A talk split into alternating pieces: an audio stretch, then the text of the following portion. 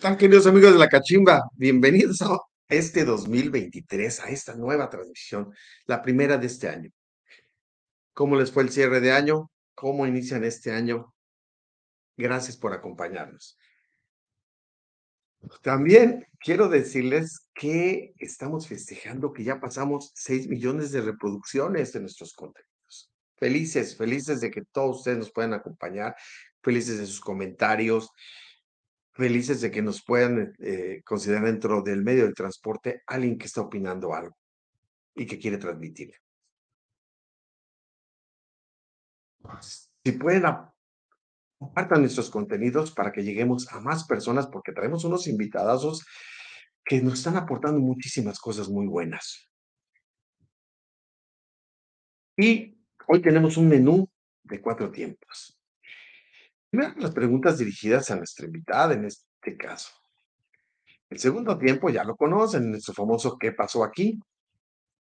Un tercer tiempo con las preguntas de todos ustedes y las cuatro, la última parte que, como buen gordito, la que más me gusta que es la parte del postre, donde vemos una parte muy importante de nuestros invitados. Pues no vayan a olvidar que todas nuestras entrevistas y contenidos quedan grabados tanto en la película, la página de Enrique La Cachimba como en Grupo Experto Logístico de. Ahora vamos a ver el tema de hoy. Es un hecho que todos los o casi todos los camiones en el mundo, gran porcentaje, se están moviendo con energías fósiles, diésel o gasolina. Estamos afectando al planeta y hay una realidad. Ya no podemos dejar de tener acciones que ayuden a salvarlo. La palabra es salvarlo. Aunque las energías, diésel, gasolina, tienen una infraestructura tremenda, ya debemos de voltear a, a la electromovilidad. ¿Qué es la electromovilidad? Sencillo, que todos automóviles, camiones, tractocamiones, se mueva con electricidad. Parece muy sencillo, pero no es un tema menor, es un tema que requiere desde cambio cultural, infraestructura, pero no podemos dejar de ver para allá. Para ver este tema, tenemos una invitada de lujo, Marcela Barreiro Castellanos. Ella ha sido reconocida en varias ocasiones como una de las 100 mujeres más poderosas de los negocios en México. Es presidente y CEO de Daimler Truck México, empresa líder en la fabricación de camiones pesados y los tractocamiones Freightliner, y una de las empresas más importantes de la industria del autotransporte en nuestro país. Es licenciada en Derecho por la UNAM. Tiene un posgrado en Derecho Internacional y Comercial y una ley financiera por la Universidad Panamericana. Tiene una maestría en Derecho de Negocios, de los Negocios, por el Ilustre Colegio de Abogados de Madrid. Y yo creo que es una de las mujeres más inspiradoras que yo conozco. Bienvenida a la cachimba, Marcela Barreiro. Muchísimas gracias, Enrique. Qué gusto estar aquí contigo y con, todo, con toda tu audiencia. Buenas noches. Encantado de que estés aquí, Marce. De verdad tenemos mucha expectativa. Ya, ya habíamos querido concertar esta cita desde hace un buen tiempo y, y dale y dale hasta que pudimos coincidir en una fecha y te agradezco a ti y a muchísimo a tu equipo por todas las facilidades que nos han dado para esta entrevista. Te lo agradecemos mucho, Marce. Es un honor. Muchas gracias. Gracias. Marce, la pregunta obligada, ¿ya has estado en una cachimba? no, no he estado todavía en una canchimba. Tengo que, tengo que ir. Voy a, eh, eh, lo pondré en mi agenda, lo prometo, Enrique. Bueno, ojalá el día que te animes, ojalá me avisas y yo te, recomiendo una que esté buena, ¿sale? Una de las cachimbas de las buenas. Órale, pues. Pues bienvenida a esta cachimba. Mira, en esta cachimba, pues, hay, por ahí se comenta que hay guachicoleo. Por aquí lo único, en esta cachimba, lo único que guachicoleamos Marce, son conocimientos de sus invitados. Entonces, muy bien. Y este, y pues mira, aquí el asunto que hablamos de la electromovilidad, Marce, es algo que ya de alguna manera ya, pues es urgente poder eh, hacer lo necesario para nuestro planeta, ¿no? Claro. Tenemos que hacer algo todos, ¿no? ¿Cómo van ustedes en este camino, Marce? Mira, por supuesto, eh, Daimler no es eh, ajeno a este, a este tema y, menciono Daimler en general, pero en específico hablando de Daimler Truck, que es eh, a la división que pertenece Freightliner y la empresa que, yo represento aquí en México, precisamente estamos muy enfocados a, a, ya impulsar estos temas de electromovilidad. Se hablaba mucho, la electromovilidad va a ser el futuro, ya, ya es el presente, ¿no? Ya es, de hecho, si las empresas no lo estamos viendo hoy, es que ya vamos eh, ya van muy retrasados, ¿no? Nosotros estamos, como bien decías ahorita en tu introducción, eh, aportando esa parte eh, social, humana, es una necesidad, ya es algo que debe hacerse, que a todos nos va a interesar eh, directamente como seres humanos, pero obviamente a través del, de las empresas, de los gobiernos, de las asociaciones. Esto es una, una tarea que tenemos mundialmente todos eh, los ciudadanos eh, de este mundo, que lo queremos mejor y dejarlo también mejor para las nuevas generaciones. Y que no podemos volver a otro lado ya, Marci. Entonces ya no podemos, no, no tenemos que estar viendo hacia allá. Todos, todos, simplemente. Exacto. Muy bien. Marce, ¿Qué te parece si empezamos a, las primeras preguntas? Pero antes, quiero invitar a todas las personas que se están conectando y los que van a contactar durante la transmisión, que nos manden sus preguntas, sus saludos. Aquí los vamos a pasar todos. Eh, las preguntas que quieran hacer aquí a nuestra invitada, híjole, padrísimo. Muy bien, Marce. Entonces, ¿te parece que empecemos con la primera pregunta? Claro. Ya que estamos en materia. Órale, muy bien. A ver. Híjole, Marce, ¿qué te parece esta, pregunta? ¿Qué tan necesario es que ya empecemos a migrar a la electromovilidad? Es, bueno, completamente necesario. Como lo estábamos diciendo hace unos minutos, eh, la electromovilidad es una realidad que tiene que ir acompañada de un compromiso social a nivel mundial.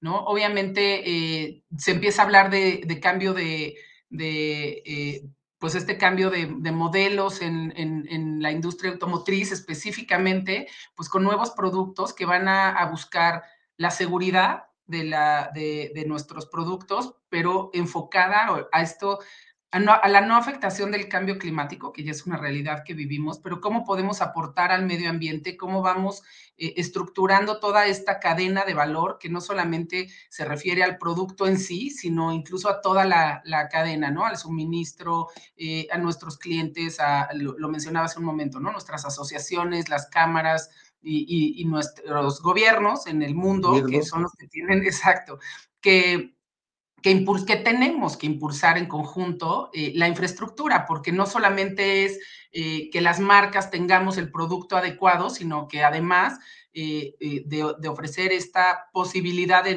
una nueva tecnología, también estemos preparados, ¿no? Como para, para poder empezar esta, esta migración. No es una migración sencilla, como sabemos, implica mucho esfuerzo de muchos de los sectores, pero ya estamos en eso, ya no solamente son pláticas, son realidades, ya están los vehículos, están propuestas, empiezan a haber ya pruebas y, empezamos a verlos, ¿no? Ya tenerlos en las calles, digamos, eh, eh, viéndolos pasar eh, a menudo no va a ser todavía tan cercano, pero sí, sí es una realidad que ya nos va a tocar vivir y ya que, ya estamos incluso hablando con nuestros clientes en Freightliner.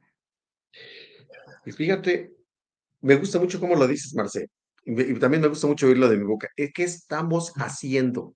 ¿Qué, qué hacemos? ¿No? hay una frase, un, un refrán que decía, hágase tu voluntad, Señor, en, la vacas, en las vacas de mi compadre, ¿no? No, no, no, no, no, no, no es qué haces desde lejos, no, no, sino qué haces ya ahora, ¿sí? Nosotros también hemos implantado políticas internas, ¿no? Por ejemplo, la organización, decir, oye, por lo menos, si no tenemos eléctricos, tenemos híbridos, ¿no? Para podernos mover eh, automóviles y todo, ¿no? Entonces, es importante hacerlos eh, con acciones, más bien, tener acciones al respecto. Muy bien, Marce. ¿Qué te parece si pasamos a la, pregunta, a la segunda pregunta que tenemos claro.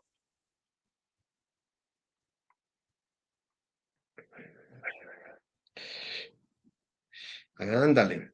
Qué buena pregunta, Marce. ¿Qué tanto estamos preparados a nivel nacional y mundial para este cambio? Pues mira, yo te diría que la preparación implica varias etapas. Eh, la primera, que es la que comentábamos quizá en la, en la pregunta anterior, que es el tener la conciencia que tenemos que migrar a esa parte de electromovilidad. Ahí ya estamos preparados, todos sabemos que ya está, incluso pues hay acuerdos internacionales, hay compromisos en los que ya hay fechas este, muy establecidas que para ciertos años ya no vamos a poder tener tecnologías anteriores. Entonces, esa preparación creo que, va avanzada, eh, ya la tenemos muy vista. Eh, los mismos gobiernos empiezan a tomar medidas eh, regulatorias en ese sentido y las marcas a su vez también estamos ya muy preparados y muy avanzados en, la mentaliz o sea, en mentalizarnos, ¿no? En la parte mental, pero también en la real, ¿no? tenemos que hacer una realidad esto de la electromovilidad y no solamente decir, tengo un producto, hay un cambio, está aquí, lo presento en una expo y, ya, sino cómo vamos a hacer todo un ecosistema. Y por eso en la, en la expo que tuvimos en Puebla hace unos meses hablábamos en el stand de, de Daimler Truck precisamente de ese ecosistema que va enfocado a este apoyo a nuestros clientes, en donde eh, se tiene eh, pensado cómo, cómo vamos a ir preparando toda esta tecnología y cómo vamos en conjunto con nuestros clientes a llevar esto a la realidad y no tenerlo solamente como por, por, por cachos, ¿no? Eh, la parte de preparación ya a nivel país, hablando por la pregunta primero a nivel nacional, eh, por supuesto, estamos retrasados, nos falta mucho más impulso eh, de infraestructura, eh, de facilidad para poder hacer la recarga de baterías, este, para tener financiamientos, dar seguridad. también es un tema de rentabilidad de nuestros clientes. Lo que nosotros tenemos que estar viendo siempre es, por supuesto, la parte que ya mencionamos, que es eh, eh, la prioridad del tema del medio ambiente, pero también la rentabilidad de nuestros clientes. Nosotros somos una industria esencial y al ser esencial implica que todo lo que nosotros movemos es eh, básico para todos nosotros en nuestro consumo diario. Entonces no podemos parar como industria. Si nuestros clientes no están preparados para este cambio y de repente se enfrentan a regulaciones donde ya nos lo imponen, pero no estamos todavía en esa infraestructura, eh, en estos apoyos económicos que, que conviertan a las empresas y permitan que sigan siendo rentables, pues va a ser mucho más complicado. Pero por eso estamos trabajando eh, con mucho esfuerzo, con mucha pasión y con mucha eh, conciencia de que esto es lo que va a suceder y que queremos que suceda de la mejor manera. A nivel mundial tenemos en Daimler, por supuesto, muchísimos millones de kilómetros recorridos ya por unidades eh, de nuestra marca eh, eléctricos con países donde la infraestructura es más avanzada, donde hay más apoyos todavía por, por los gobiernos y que los clientes ya utilizan este tipo de, de tecnología. Eh, vamos hacia allá, estamos buscando, como bien dices, quizá en primer momento será eh, en rutas más cortas, en híbridos, eh, en, buscar alternativas para que también las mismas empresas puedan ir migrando de una manera sustentable y de una manera eh, rentable para ellos y con una seguridad, digamos, de, industria que necesitamos todos. Bueno, sí, sí, sí es, es el punto. O sea, les dices, oye, si checas cuánto, hoy simplemente, ¿Cuántas gasolinerías, cuántos expendios de diésel? Hay muchísimos a nivel nacional. ¿Cuántos hay de gas, Marce? Híjoles, para, el, para el siguiente. Ahora, esa infraestructura para los eléctricos. Yo, por ejemplo, digo, oye, qué padre, voy a decir una marca. Es, bueno, de los coches eléctricos que tenemos aquí, que ya hay en algunos, este, algunas eh, eh, tiendas, mall y todos, hay algunos lugares donde conectarse. Pero a ver, trata de salir a la República con el coche, con el coche nada más a, ver hasta dónde llegas, porque para que te conectes es eso.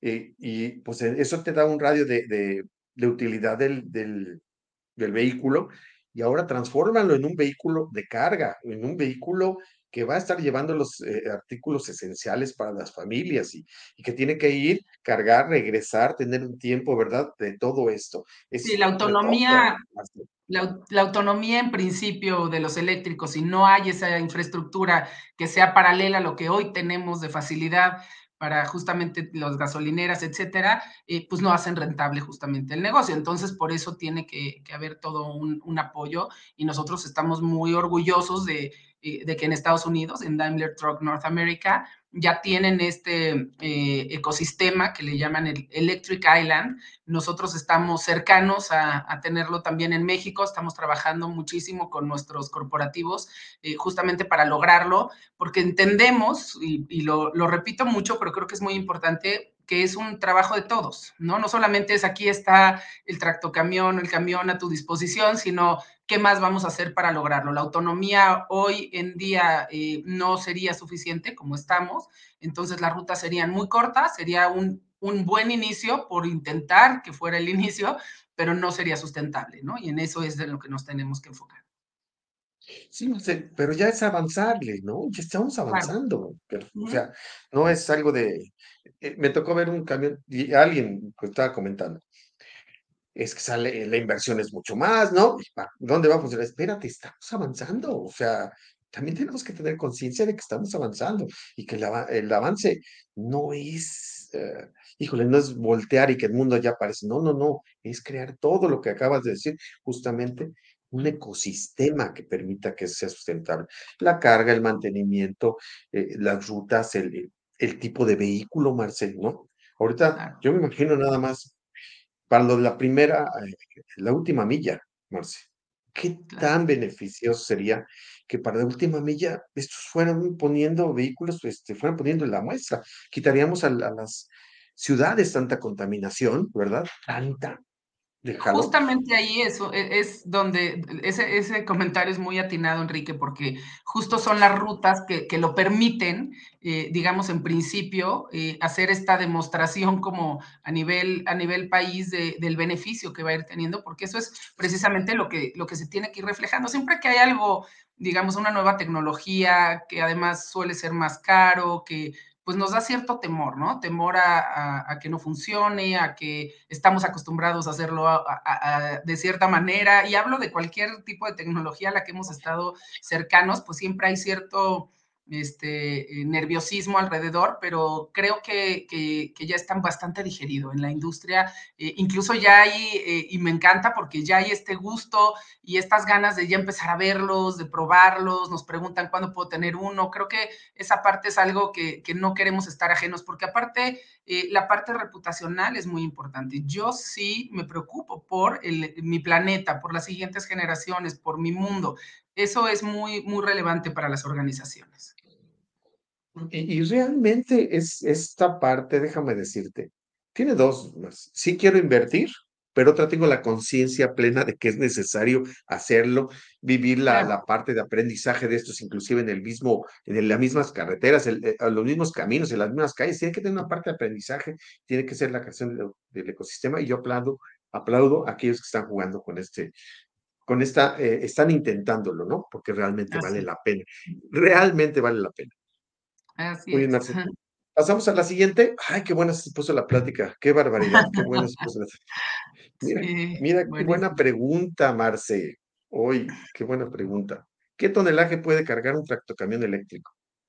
Mira, va a depender. Tú sabes que, todos los eh, tractocamiones tienen diferentes este, configuraciones, eh, que dependerá de, varias cosas, eh, de, cada una de las particularidades de nuestros clientes, porque eh, dentro de los tractocamiones que nosotros manejamos en Freightliner son hechos a la medida, con especificaciones en toda la cabina, conforme a la necesidad de cada uno de nuestros clientes. Pero, por supuesto, tenemos un, un tonelaje promedio o que pudiéramos manejar en principio y, digamos que son 37 eh, toneladas, 37.2 más o menos. Pudiera ser, Nada más. Nada más, qué barbaridad. Exacto, o sea, al final lo que tenemos que ver es que los vehículos no se van a ver afectados ni mermados en su capacidad para seguir dando este eh, servicio eh, que venían acostumbrados a dar, aunque claro que van a haber adaptaciones de, muchas otras cosas, tiene que haber adaptaciones de, de postventa, incluso de la misma forma de la venta, de, un tema de, este, financiamientos. Eh, va a haber muchos cambios alrededor de lo que estábamos acostumbrados a, a ver en la industria, pero que también estemos muy enfocados a además de las ventajas que estábamos hablando, bueno, pues no, no, va, a no va a haber una afectación en, el tonelaje de, nuestros, de nuestras unidades. Creo que el enfoque, Marcia, a ver si estás de acuerdo conmigo, el enfoque no es el tonelaje, sino es el ecosistema, lo que está alrededor, lo que hay que tener claro, en dónde se va a mover, dónde se va a recargar, etcétera. Porque hoy, si, tú me hablaras de qué vehículos hoy sí pudieras decir que, que, que no, no hablemos de tractocamiones, ¿qué otros tipos de, de, unidades ya puede decir que se pudieran funcionar, digamos, en el área metropolitana, Marce? que, que tiene ahorita eh, Freightliner, por ejemplo. Sí, bueno, lo que pasa es que hay distintas clases, ¿no? Si estamos hablando de una clase 6, quizás lo que decíamos, es mucho más fácil que si la carga es menor, que las distancias, precisamente por tener cargas menores, eh, no son distancias tan largas o no van a toda la República, quizá tienen zonas más este, específicas en, en, ciertos estados o en el mismo estado incluso, bueno, pues eso va a permitir que se haga esa transición más rápido. Y por eso también nosotros estamos trabajando eh, dentro de todas estas clases eh, que, que, nosotros eh, comercializamos en Freightliner, pues para ir buscando las opciones, pero no nos estamos deteniendo en, en una, Enrique, que eso es importante. O sea, vamos a buscar en el tractocamión más grande, nuestro Estrella Cascadia, nuestros M2, nuestros eh, FL360, o sea, queremos que toda nuestra gama de productos, que es diversa y que también por eso nos mantiene en el liderazgo de mercado y pues nos sentimos muy orgullosos por esa razón,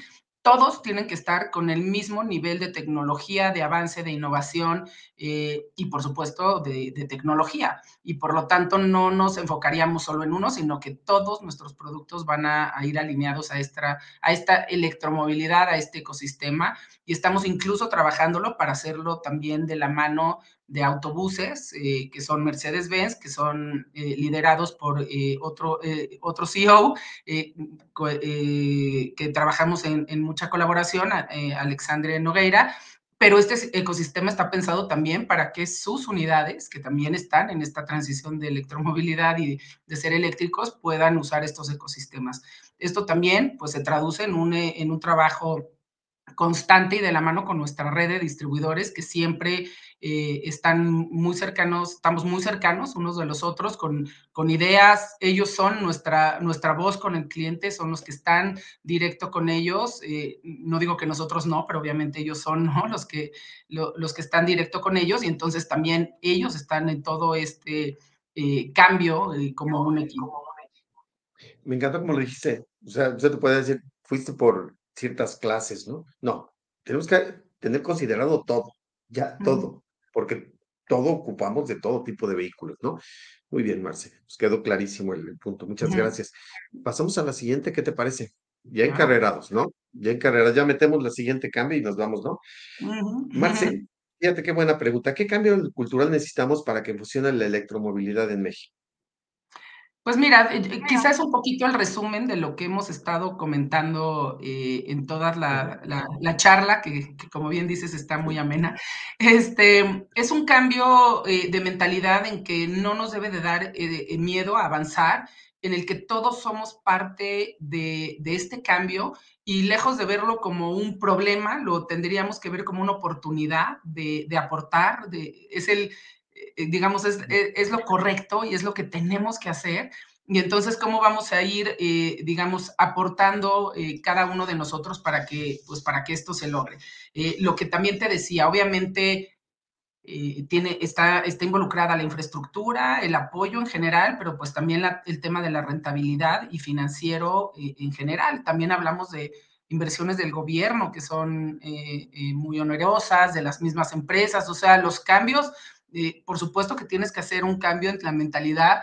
Quizá no se va a ver el resultado, no sé, rentable o financiero en un año, no, claro que se tienen que hacer análisis financieros a, más corto, mediano y largo plazo, porque al final eso es lo que se busca siempre que hay un cambio de tecnología. Nos ha sucedido en muchas ocasiones cuando cambiamos uno de nuestros productos, que los primeros clientes que lo prueban, a veces ese cambio cultural no viene tan rápido con los demás, ¿no? Los primeros lo cambian, a lo mejor están muy convencidos por muchas razones y tardamos un poquito más en llegar allá. Entonces, yo creo que ese cambio cultural tiene que ir eh, con mucha información, con mucho acompañamiento. Eh, nuestros clientes no son los únicos que deben de tomar la responsabilidad, ni mucho menos toda la carga, sino eh, entre todos. Entonces, esa parte creo que va a ayudar a que este cambio se haga un poquito más sencillo y que podamos ir fluyendo eh, en la industria y yo estoy convencida que dentro de muy poco, por supuesto, va a ser lo, normal y lo común ver este tipo de unidades. Siempre es muy padre y muy este, emocionante cuando presentamos las primeras unidades eléctricas en las expos y no somos la única marca, otras también, pero ya ponerlo en la realidad, pues va a ser mucho más emocionante. Fíjate cómo lo definías, Marcel. Decías, va a ser más sencillo. Yo diría menos complicado, porque esto está grandotote. Pero, pero otra cosa es decir y otra ponerlo en el piso. Y esa es la parte. Pero padrísimo, es un reto padrísimo, yo creo. Claro. De esos cambios que hacen que este mundo sea mejor. Muy bien. Que entonces, Marce, vámonos con la siguiente parte de este, de este, eh, de la entrevista. ¿Qué te parece? Y de aquí en esta parte de la entrevista yo te voy a encargar, te voy a decir, este, vamos a pasarnos a una sección que a mí me gusta mucho, que se llama El qué pasó aquí, Marce, ¿sale? Vamos a poner algo que tú no has visto todavía, ¿vale? Ok. Tú no lo has visto todavía, pero queremos que nos des tu opinión de esta parte, ¿vale? Muy bien. Y la ponemos por aquí. A ver, Marce, platícanos qué pasó aquí. ¿Qué pasó? Hay dos, dos cosas que tengo. Primero te vengo como las 100 mujeres más poderosas de los negocios de este lado izquierdo. Y del otro te veo junto a Talía. ¿Ya viste la, parte que estás acá? ¿Qué pasó aquí, Marce? Eh, ¿cómo, ¿cómo, llegas a esto, Marce? ¿Cómo llegas a esta parte? Digo, a mí, a mí esta parte, yo le decía la palabra, Marce, se me hace muy inspiradora. Creo, creo que este, es muy padre. Eh, eh, yo te presumo mucho, sí, te presumo mucho, definitivamente. ¿Por qué? Porque es algo que, que no, no, es, no es sencillo. ¿Estamos? No es sencillo tener este tipo, eh, ver una mujer mexicana, así como tú, y con la sencillez que siempre te he visto, Marce, no es fácil. Entonces, ¿qué pasó aquí, Marce? ¿Nos puedes decir un poquito? Pues, pues mira, Enrique, yo creo que es una, una combinación quizá de, de, pues de esfuerzo con eventos y, con momentos también eh, que, me, que me llevaron justamente a, que me incluyeran en esta lista de, mujeres poderosas. Yo te diría con toda la humildad que, eh, por supuesto, muy, muy honrada, muy contenta y muy emocionada de, de, haber estado incluida en esta lista, no una sola vez, un par. Eh, en varias revistas y la verdad es que, pues, yo te diría que mi, que mi carrera estuvo muy enfocada siempre a, resultados, o sea, buscar no, no, importaba el puesto o el cargo que yo siempre había tenido, sino siempre lo que me toca hacer, hacerlo bien, hacerlo con mucha pasión, con corazón, con amor. Y de repente ahorita me, me pongo a pensar en mis primeros trabajos y, a veces hasta me río pensando, yo me acuerdo que me súper apasionaba y que me, me, preocupaba muchísimo por cada una de mis responsabilidades, que ahora las veo menores por las que quizá ya tengo hoy, pero, pero creo que, ese es el mensaje principal, que nunca es menor, que cualquier responsabilidad que tenemos, la que sea, la tenemos que hacer con todo este corazón y buscando siempre pues la excelencia, la agilidad, hacerlo con, con mucha pasión. Entonces, pues un poquito eso combinado con trabajar en una empresa eh, eh, transnacional de primer nivel como lo es de Daimler Truck México, eh, dependiendo por supuesto de nuestras de nuestros corporativos en Estados Unidos y en Alemania, pues también me han enseñado muchísimo. He tratado con gente que han sido mentores, grandes compañeros que me han enseñado mucho y, bueno, quizá también es una coyuntura con un momento en la vida en la que estamos impulsando justamente a las mujeres para hacer más y como para eh, digamos, brillar eh, no solamente eh, en, en, la casa, que eso siempre lo hemos hecho extraordinariamente, sino también en la parte profesional. Esa es la parte que más me gusta a mí, Marce, si me lo permites, ¿no? Este, yo creo que la mujer llegó de pronto, una, una persona me lo dijo, me dijo, la mujer llegó y dijo, voy a poner mi inteligencia y mi talento en esto. Ella lo decidió, lo eligió. Y dijo, yo voy a poner mi talento en esto en esto donde normalmente, pues, este, y sobre todo en, un, en, la parte del transporte, la logística y todo esto, ¿no? Que está muy hecho con este, ya sabes, ¿no? El, los hombres y toda esa, esa, esa idea que hay siempre en la cabeza. Pero cuando de pronto se da la oportunidad y se da la oportunidad y sin, sin que sea indistinto, que sea una oportunidad que pueda tomar la mujer o el hombre, quien quiera tomarla, ahí está, ahí está la oportunidad. Entonces, que llegues, la tomes y por tus capacidades y que se olvide que si eres mujer o hombre, pero que tengas el talento, para mí es algo que reconozco mucho. Y, de verdad, por eso decía yo que, que me, encantaba mucho esta parte. Desde que te conocí, dije yo, híjole, me, me, inspira mucho, eh, Marce. Muy bien. Entonces, gracias. ¿Y qué crees que vamos a hacer ahora, Marce? Dime, este, Vamos a echar pero vamos a pasar a las preguntas de nuestros, nuestros, este, las personas que se están conectando. Ya te diste cuenta que ya vamos, llevamos 35 minutos de programa. Se pasa esto rapidísimo, Marce, porque los temas son muy padrísimos. Entonces, ¿qué te parece si vamos a invitar a Nora y que nos empiece a pasar los comentarios y las preguntas y los saludos de las personas? Gracias. Hola, Nora. Hola, hola, buenas noches, invitada de lujo. Hola, Marcela. Pues vamos a empezar. Hola, Nora. Vamos a empezar con los saludos, que tenemos muchos. Saludos a Luis Enrique que está aquí. Buenas noches. Buenas noches a Mariana Navarro. Gracias por acompañarnos. Saludos, Elizabeth Desiree. Qué bueno que estás aquí. Lulu, un saludo grande. Buenas noches. Perdón, tiene que ver, veo, muchas mujeres, ¿verdad? Bien, bien, me da gusto, me encanta. Jessica también está aquí. Buenas noches. Luigi dice, listos para una entrevista que pinta excelente. Así es, Luigi. David, hola, buenas noches. Hilario, buenas noches. Anabel, gracias por estar aquí. Mm. Maya, buenas noches. Wow. Marce. Isaac dice, excelente invitada. Gracias, Isaac, por estar aquí. Gracias, Isaac. Nancy, gracias por acompañarnos, gracias por todo tu apoyo. Diego Martínez, buenas noches. Y ya arranca la primera pregunta. Dice Anabel, ¿cómo equilibras tu rol en los negocios con tu rol de mamá? Pues mira, muchas gracias Anabel por la pregunta. El tema es tener una red de apoyo, ¿no? La tenemos eh, digamos, en nuestro trabajo, siempre de colaborar con otros equipos, buscar sinergias, buscar eh, apoyo y trabajo en equipo es lo que nos lleva al éxito. Y lo mismo sucede al momento de, equilibrar la vida. Eh, yo sola no podría hacer nada, ni en el trabajo, ni en mi casa. Entonces tengo una red de apoyo muy grande. Mi familia me apoya enormemente. No quiero mencionar uno que se me vaya el otro, pero obviamente diré mi mamá, porque es la que maravillosamente me, resuelve la existencia siempre con una sonrisa. Entonces, eh, lo que hago para equilibrarlo también es buscar, eh, digo, hay días que, me siento que soy la, la mejor profesionista y la peor mamá, y hay días que al revés. Eh, porque dependerá de, las circunstancias, ¿no? De lo que estás viviendo en ese momento con tus hijos o de lo que estás viviendo en ese día con, tu, con la empresa. El tema no es inclinar la balanza ni de un lado ni del otro, sino tratar de ir eh, encontrando ese balance justo para que no haya un abuso ni de un lado ni del otro. Yo disfruto enormemente todos mis roles. No me imagino en esta vida sin ser mamá, en lo absoluto, pero ahora también les diría que no me imagino sin trabajar. O sea, para mí mi trabajo es lo que me, me llena de emoción, de amor y que me hace levantarme también todos los días. Entonces, eh, pues con una red de apoyo muy grande, muy cariñosa y con mucho amor. Gracias, muchas gracias, Marcelo. Nayeli, buenas noches, gracias por acompañarnos.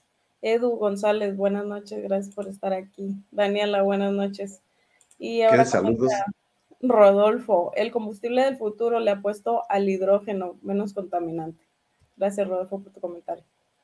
Gracias, Rodolfo.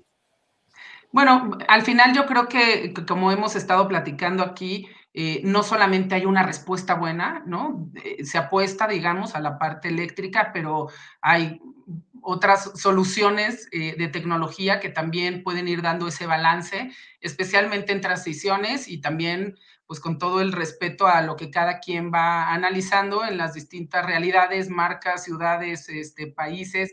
Entonces, de acuerdo contigo en que también es una solución. Gracias, Verónica. Hola, buenas noches. Y la siguiente pregunta dice Isaac, ¿tiene la misma fuerza un camión eléctrico a uno de diésel? Porque como sabemos, aquí en México por lo regular exageran en la capacidad de peso en la carga.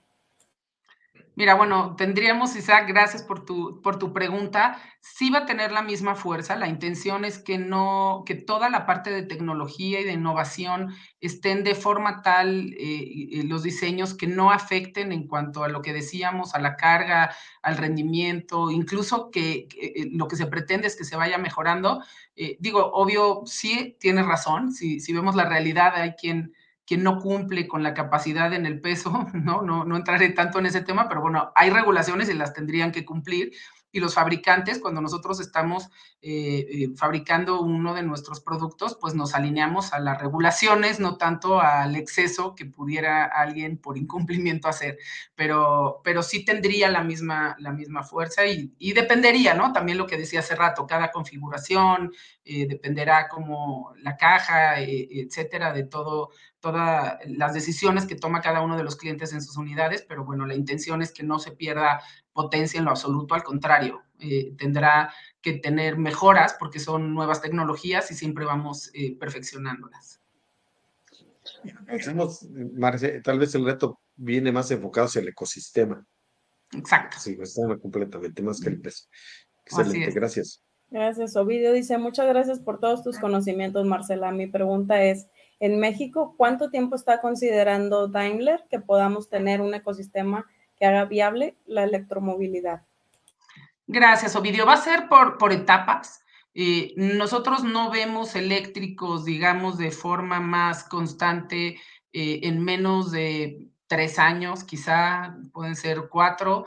Eh, pero también incluso va a haber ya un ecosistema previo eh, y, productos eléctricos que ya van a estar circulando, pero como bien dices tú, que se haga viable, que ya sea más constante, va a tardar todavía eh, quizá tres, cuatro años eh, y también dependerá qué tanto esfuerzo hay de todos los este, los que estemos participando en este, eh, dentro del sector del gobierno, de las cámaras, como decía hace rato, para hacerlo más rápido. Sabemos que hay pues acuerdos, regulaciones, incluso préstamos en los países este, mundiales. En, eh, eh, los préstamos son los que me refiero que son mundiales, los préstamos mundiales para todos los países para que podamos tener ya este ecosistema. particularmente en Daimler, nosotros estamos por lanzar en México esta Electric Island, pero por supuesto no va a ser suficiente para la demanda que, pudiera haber en algún momento cuando ya tengamos la electromovilidad mucho más en forma, pero será para las primeras unidades que vamos a poder empezar a, colocar eh, eléctricas. Bien, excelente. Gracias. Te mandamos un saludo, Naya Valdés, un saludo, Miguel Ángel Garnica. Y un saludo a Vicky Chávez que dice, ¿cómo es ser líder en un mundo tradicionalmente de hombres? ¿Qué consejo puedes dar a las mujeres que aspiran a una dirección? Uy, me encanta esta pregunta, Vicky. Aquí me quedaría toda la noche hablando de esto. Pero lo que yo te diría es, eh, ¿cómo es ser líder en este mundo tradicionalmente de hombres? Es maravilloso. O sea, cuando a mí me, me nombraron, por supuesto, siempre hay ese temor, ¿no? De cómo cómo va a ser tomado, qué reacciones puedan haber, qué tanto eh, me, sería a mí sencillo o no estar ya en este rol y te diría que, ha sido una aceptación increíble y que yo me he sentido muy cómoda. Sí es un reto, no, no lo niego, cuando llego a los eventos y, suelo ser de las pocas mujeres que estamos ahí, pero al final también yo siento que es una transición, igual que la electromovilidad, que estamos en, en eso y que es un tema que va a ir avanzando también si nosotras queremos, por eso me gusta tu segunda pregunta, ¿no? Como, qué consejo pudiera dar, pues que las barreras no nos las pongamos nosotras, que, veamos que podemos estar en todos lados haciendo lo que nosotras queramos, eh, siempre y cuando tengamos la preparación, el interés, la pasión, ¿no? Y, que sí lo estemos haciendo real, ¿no? Que no solamente sea porque, eh, porque es un tema de género, ni de un lado ni del otro. Eh, entonces yo te diría, yo te aconsejaría digo, obviamente desconozco tus particularidades, pero casi todas, pues tenemos muchos roles en nuestras vidas, igual que los hombres. Eh, la diferencia es que nosotras luego tenemos la carga de todo. Te, yo, yo lo que recomendaría por la parte personal es que busquen una red de apoyo por la, para que puedan seguir trabajando y creciendo, y por la otra es que se atrevan a hacerlo. Muchas veces nos da miedo, lo he hablado en muchos foros, ¿no? ¿Cuántas veces las mujeres, no, no, no, yo no estoy lista para ese puesto, mejor me espero, y los hombres son más valientes y mucho más este, decididos a hacer eso porque quizá ya lo traen desde que están chiquitos, ¿no? Cómo los van preparando, entonces pues también nosotras hacerlo. Otro consejo es las que tengamos hijos, hombres y mujeres, educarlos diferentes, a, a ambos géneros, ¿no? Las que tenemos hombres, como es mi caso, que yo tengo dos niños, eh, tengo un compromiso mayor, en mi caso, el que siento, vamos, ¿no? Eh, por, por educarlos de una forma en la que tengan completamente eh, la idea de la mujer trabaja, hay una igualdad completamente en ese sentido y, y, pues que sea posible. Y a las mujeres impulsarlas mucho. Estudiemos las carreras que nos apasionan, no importa cuál sea, que no sea el como, no, no, no, hay puros hombres, ahí no entres o qué sé yo. Y también, aunque no estudiamos esas carreras, que soy un ejemplo, que yo soy abogada, eh, aún con otra preparación, pues siempre buscar qué más nos hace falta aprender, qué más nos hace falta eh, de experiencia para llegar donde queremos llegar y que no sintamos que es inalcanzable, al contrario. Éxito, mucho éxito. Oye, Marce, ¿me, permite ser una, acotar algo? Claro. Creo que, creo que no eh, difiero contigo en algo. Los hombres no somos más valientes, Marce. Creo que el contexto nos ha ayudado a ser más aventados para ciertas cosas de manera natural. El contexto nos ha dicho, esto es para hombres, es para mujeres, pero no, no, no, no. Yo, yo, yo creo que las mujeres son en muchas casos mucho más valientes que los hombres. Ahí, ahí. Gracias, gracias. Gracias, gracias Marce, gracias. Octavio dice, buenas noches, ¿cuál es el compromiso de Freightliner con el medio ambiente? Octavio, nuestro compromiso es eh, absoluto, completamente parte de nuestros valores en Daimler, nuestro código de, conducta y lo que nos rige dentro de la organización. Uno de nuestros puntos más importantes es justamente el cuidado del medio ambiente. Eh, formamos, eh, tenemos una área encargada de eso en cada uno de los países donde está Freightliner, Daimler, Truck eh, y obviamente el ESG para nosotros eh, no es un a ver si lo hacemos o no lo hacemos, es un compromiso real, social, de medio ambiente y, de, gobernanza, ¿no? Entonces, eh, nuestro compromiso es total, estamos buscando siempre cómo, qué más podemos hacer, que no solamente sean eléctricos, pero este es un, buen ejemplo. Gracias. Saludos a David Delgado, saludos desde Morelia. Jessica, buenas noches. Dice, excelente invitada. ¿Qué metas siguen para Marcela Barreiro? Gracias, Jessica. Pues yo, yo te diría eh, seguir y seguir y seguir, que la vida me lo va a ir poniendo seguramente. Eh, por ahora, pues eh, estar en este puesto y llevarlo a la, al nivel de, digamos, pues al, al, mejor nivel y de excelencia que pueda ser, mantenernos en este eh, liderazgo de mercado. Personalmente, eh, pues seguramente vendrán otros retos profesionales, a lo mejor eh, pues en otra responsabilidad, quizá en otro país dentro de la misma organización.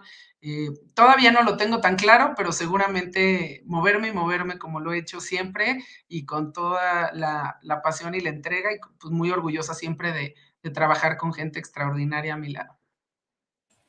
Gracias. Saludos a Leonel Leal, buenas noches a todos. Mejora continua, constante. Saludos. Gracias. David Delgado dice un tema muy interesante. Quiero preguntar en qué tiempo tienen proyectado tener los talleres para dar servicio de mantenimiento a este tipo de vehículos. Pues todo este ecosistema lo estamos preparando, digamos, por fases. Eh, al final, pues los talleres de servicio va, o sea, el, tema de, servicio y de refacciones va a cambiar completamente porque los eléctricos, como sabemos, al tener baterías, eh, va, se van a omitir muchas de las componentes que tenemos hoy en un tractocamión eh, más tradicional de diésel. Y entonces será otro tipo de servicios el que se le tenga que dar y hablamos más de esta red de carga de baterías y del ecosistema en general eh, que, pues lo tenemos que preparar justo en, este año. Empezamos con alguno de ellos y lo tenemos que ir perfeccionando conforme vamos avanzando, digamos, aumentando nuestro, nuestro parque vehicular. De acuerdo, gracias. Dice Alejandro González que eres una inspiración. Felicidades. y Luigi pregunta, ¿cuál es el mayor reto que vives hoy al gestionar o liderar equipos de trabajo? ¿Qué es lo más importante que debe de tener o considerar un líder en estos tiempos? El mayor reto es eh, mantener, digamos, el mismo nivel de compromiso dentro de la organización, con una visión estratégica a futuro. Muchas veces nos preocupamos más por lo que sucede hoy. De repente yo me acelero un poquito, Luigi, y voy un poco más allá porque en la, hoy tuvimos un encuentro directivo y una plática con toda la organización y justo me preguntaban mucho de la estrategia de este año, pero digamos que la estrategia de este año ya está trazada y yo ya les empecé a hablar de la estrategia del 2024. Entonces un poco es como estar viendo ya futuro eh, eh, y un y, mantener a la gente, digamos, en esa misma sintonía para que también todo fluya. Eh, digamos que lo más importante que se debe de considerar eh, al ser líder eh, es la gente. digamos, todo lo demás puede ser, a lo mejor, pues más frío, ¿no? Más fácil de, solucionar, de, ver eh, en alguna presentación, en algo. Y la gente es la que hacemos la diferencia en las empresas. Entonces yo te diría, eh, Daimler Truck es nuestra gente y eso es para mí lo, más importante. Marce, quiero, quiero acotar algo aquí, si me lo permites. Claro. He visto, me he tocado en varios eh, foros estar, estar contigo, pero también he estado con tu gente con tu equipo de trabajo, he conocido algunos muy curiosos porque todo el mundo dice Marcel. En alguna ocasión sí. sí, pues este era CEO de, de Freeliner. Así.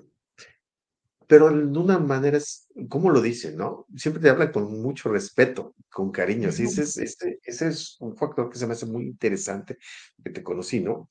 Es, es Marce, pero con respeto y cariño. No dicen, ay, nuestro director, no, dicen Marce y con respeto y cariño. eso, eso parte, sí, sí, sí, lo sientes eso, ¿no? Sí, te, sí. lo has sentido esa parte.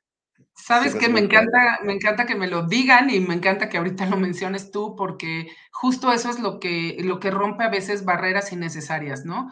Eh, muchas veces incluso me, mencionan cosas como que me agradecen lo que para mí es una educación básica, ¿no?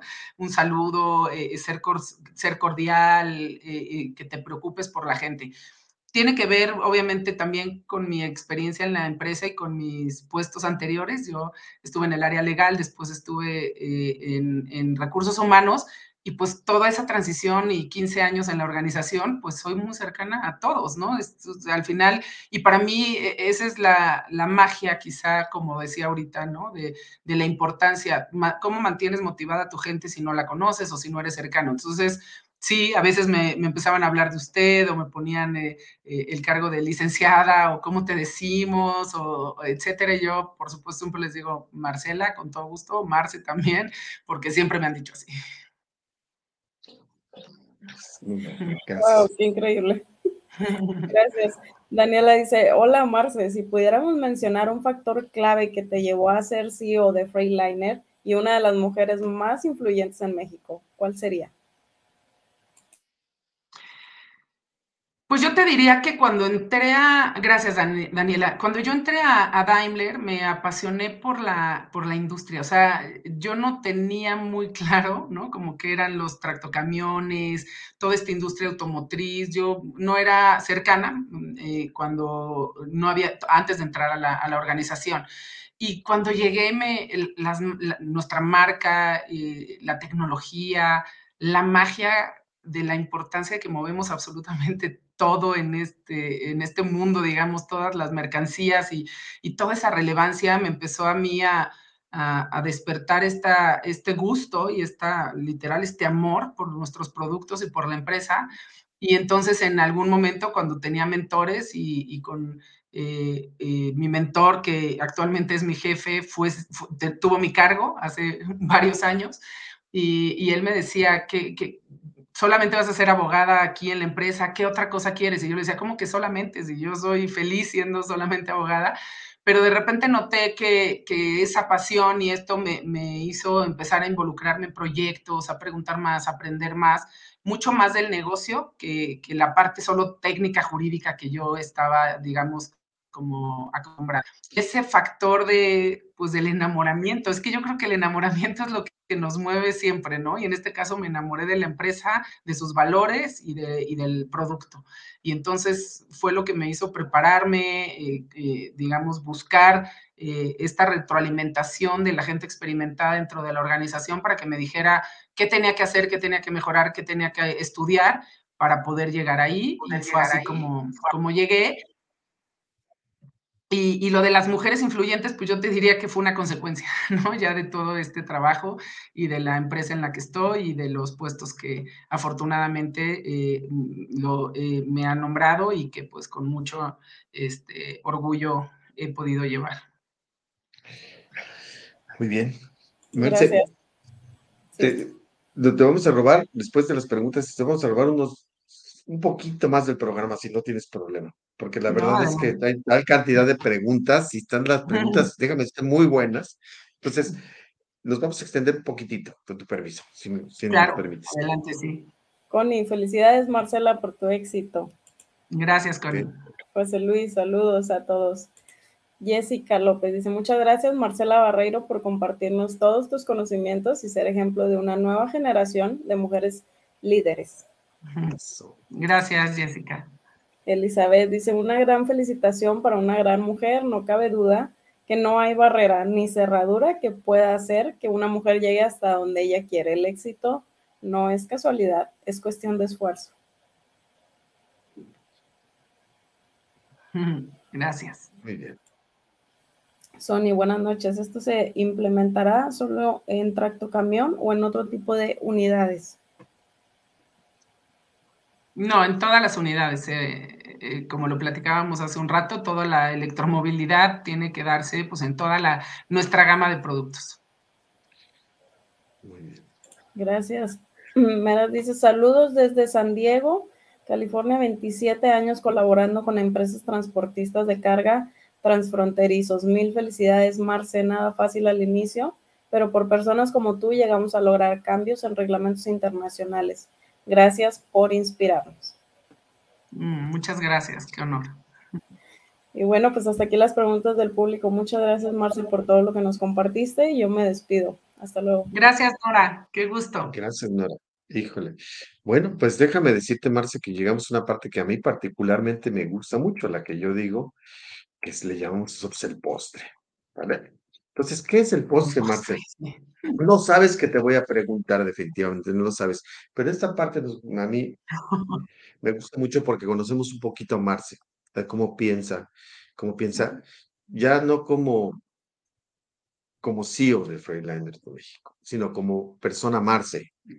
Entonces, yo lo que te voy a decir, te voy a decir un concepto y tú me vas a decir qué se te viene a la mente. Se te puede venir una idea corta, unas palabras cortas o una idea larga, o lo que sea. Entonces, ¿qué piensas cuando te, yo te diga este concepto, esta palabra? ¿Te parece bien? ¿Lista? Sí. También me decía, Alex Tyson me decía, esta parte es muy filosófica, pero me gusta, muy perfecto.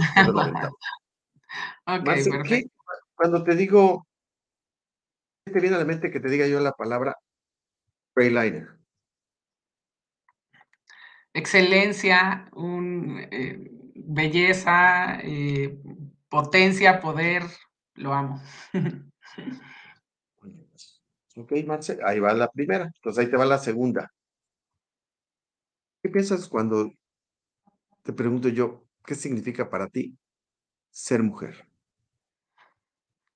mucha responsabilidad y un honor, una, una magia y, una fortuna. Y a lo mejor te lo diría un poquito más porque eh, claro. siendo mujer, pues englobas muchos roles eh, maravillosos, eh, experiencias de vida que, que, una vez que las tienes no las cambias por nada. y, y esa parte, especialmente en este momento y comparado con, eh, otras épocas o incluso otros países, eh, pues siempre por eso puse primero la palabra responsabilidad. Es una responsabilidad ser mamá, es una responsabilidad ser un ejemplo, es una responsabilidad eh, mantener unido a tu entorno. son características, digamos, y, roles que yo disfruto mucho. Muy bien. La siguiente, y, y, más o menos se cuenta que voy a meter cambio de velocidad y va a estar fuerte. Marce, y si yo te digo ser mexicana. Uy, un orgullo, un orgullo. Amo mi país, amo ser mexicana con, eh, digamos, eh, en el transcurso de mi vida yo siempre he vivido en, la Ciudad de México, excepto un año que me fui a hacer una maestría a Madrid, pero, pero en la Ciudad de México.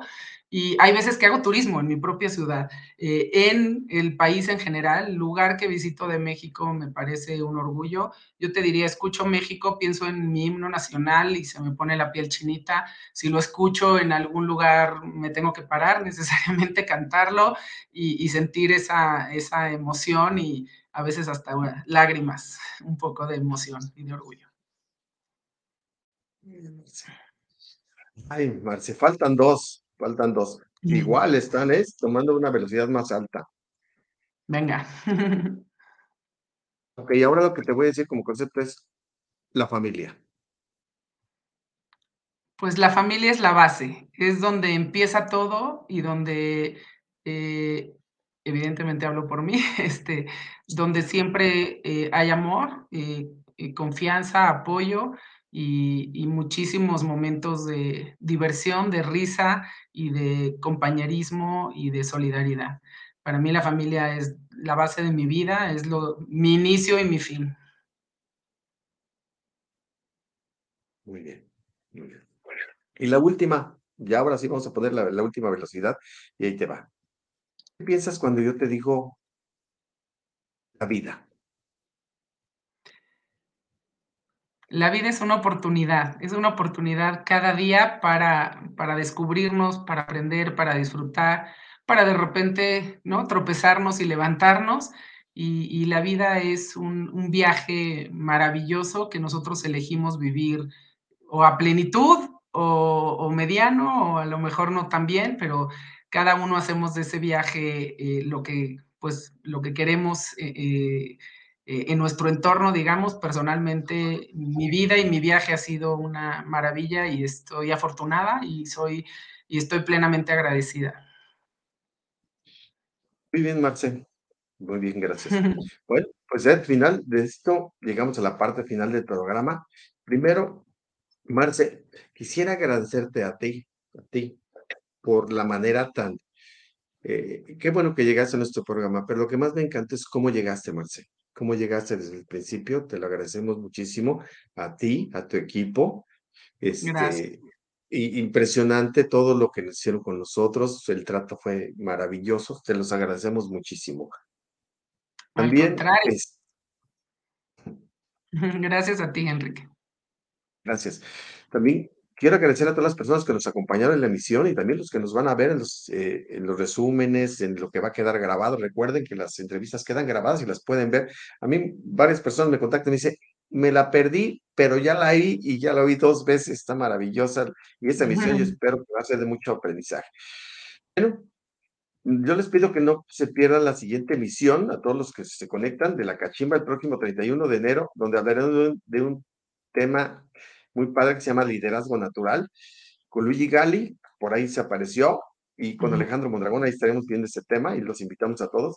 Marce, ¿te gustaría mandar un mensaje final para las personas que se conectaron y las mujeres, lo que tú quieras, un mensaje final? ¿Te gustaría?